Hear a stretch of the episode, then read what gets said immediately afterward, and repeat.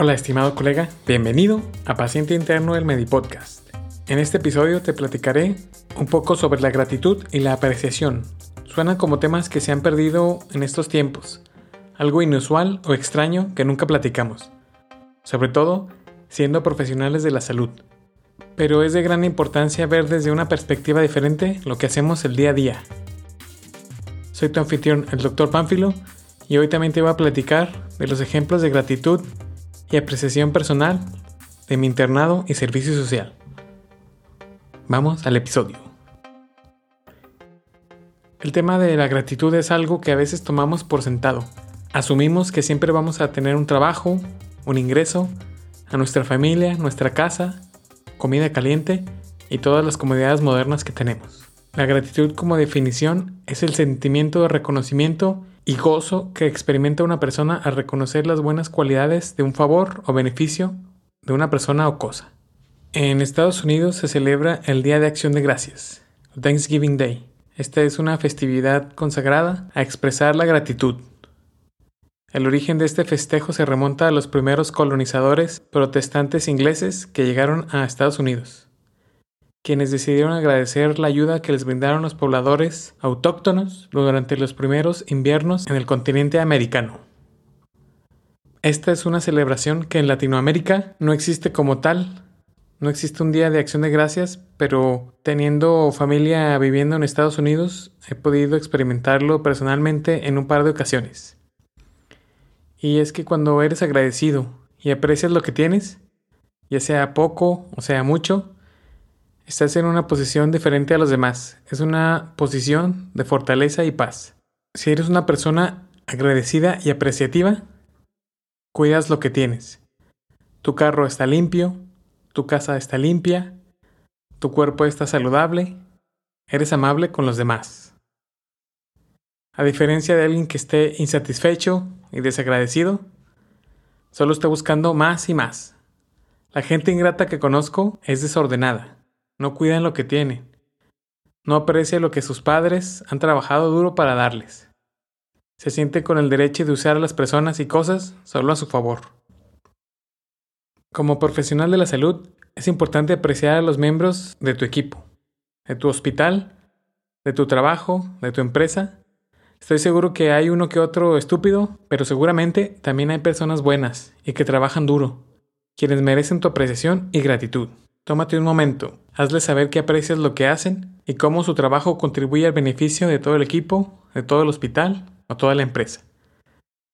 Probablemente has tenido o tienes algún jefe o directivo poco agradecido. ¿Y cómo los reconoces? Los reconoces porque son todos los que ponen el trabajo, metas innecesarias, como si fueras un esclavo. Se trata solo de ellos y no aprecian a sus subordinados. Y pasan sobre todos, por encima de todos, para obtener solo lo que ellos quieren. Si tienes un jefe así, Considera tomarte unos días de descanso o vacaciones. Déjalo que siente el dolor de tu ausencia.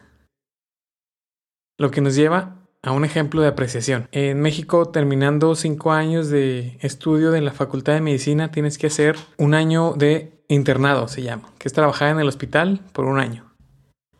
Entonces, durante el tiempo, por ejemplo, del internado, llegas a apreciar la habilidad de comer y dormir cuando quieras. Después de estar de guardia 36 horas sudando, durmiendo en donde puedes, en procedimientos, cirugías, partos, todo lo que tienes que hacer por un año, aprecias mucho más el poder terminar y llegar a casa con aire acondicionado, con tu colchón suavecito en tu cama. Uno de los lugares más inusuales que pude dormir es fue juntar dos sillas, dos sillas de frente para poder dormir un ratito durante una guardia. Y el servicio social es otro ejemplo. En el servicio social, después de estar en las comunidades rurales más alejadas de México, puede apreciar cuántas cosas tengo. Se te olvida que tienes tu propio vehículo, ya sea un auto, una bicicleta, el transporte para moverte, tienes agua potable, tu propio refrigerador, ropa cómoda, la vida y las comodidades que tienes cuando regresas del servicio social, que es otro año que tienes que hacer después del internado, te ponen en perspectiva tu propia vida. Cuando ves niños sin zapatos, sin poder ir a la escuela, sin acceso a la salud, a veces sin esperanza de salir adelante, te hace pensar en la abundancia de tus posesiones. la educación que tienes, tu salud, tu libertad y tu futuro.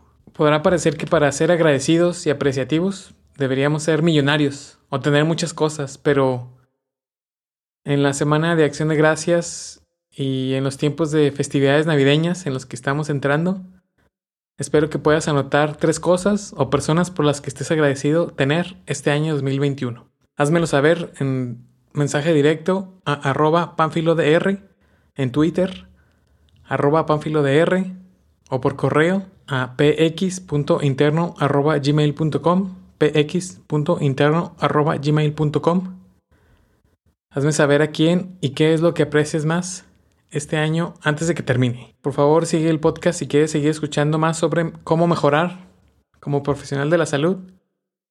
No olvides compartir este episodio a un amigo que necesite escuchar esto.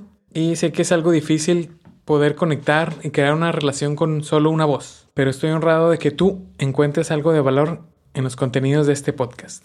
Gracias a ti, este podcast ha llegado a más de 1150 descargas. Está en el top 50% de medicina. Acabo de recibir una notificación. Estoy muy agradecido que te suscribas y sigas este tu podcast favorito. Me siento muy honrado, agradecido y aprecio de verdad tu tiempo de escuchar este podcast dedicado específicamente para ti. Sin ti, nada de esto sería posible. Aprecio toda la retroalimentación, hazme saber cómo puedo mejorar a Twitter, arroba panfilodr, arroba panfilodr, el correo electrónico px.interno arroba gmail.com. También quiero agradecer a todas las personas que este año nos han brindado su tiempo para entrevistarlos. A la doctora Angélica Becerra, que nos platicó sobre cómo pasar el examen y ser más eficientes para estudiar. A la doctora Amalia, que nos platica sus andares como cirujana plástica y empresaria. Al ingeniero Roberto Robles, que nos platica de finanzas para doctores. A la licenciada Angélica Caudillo, que nos platica sobre marketing específicamente para doctores. A Olga Alvarado, que nos platica sobre su camino en la nutrición, maestría y emprendimiento. Significa mucho para mí personalmente y para mi familia que ve todo el esfuerzo que tengo, que ve todo el esfuerzo que pongo en hacer este podcast, un podcast de calidad. Te agradezco de nuevo desde el fondo de mi corazón. Gracias por escuchar a tu paciente interno. Y nos vemos en el próximo episodio. Bye.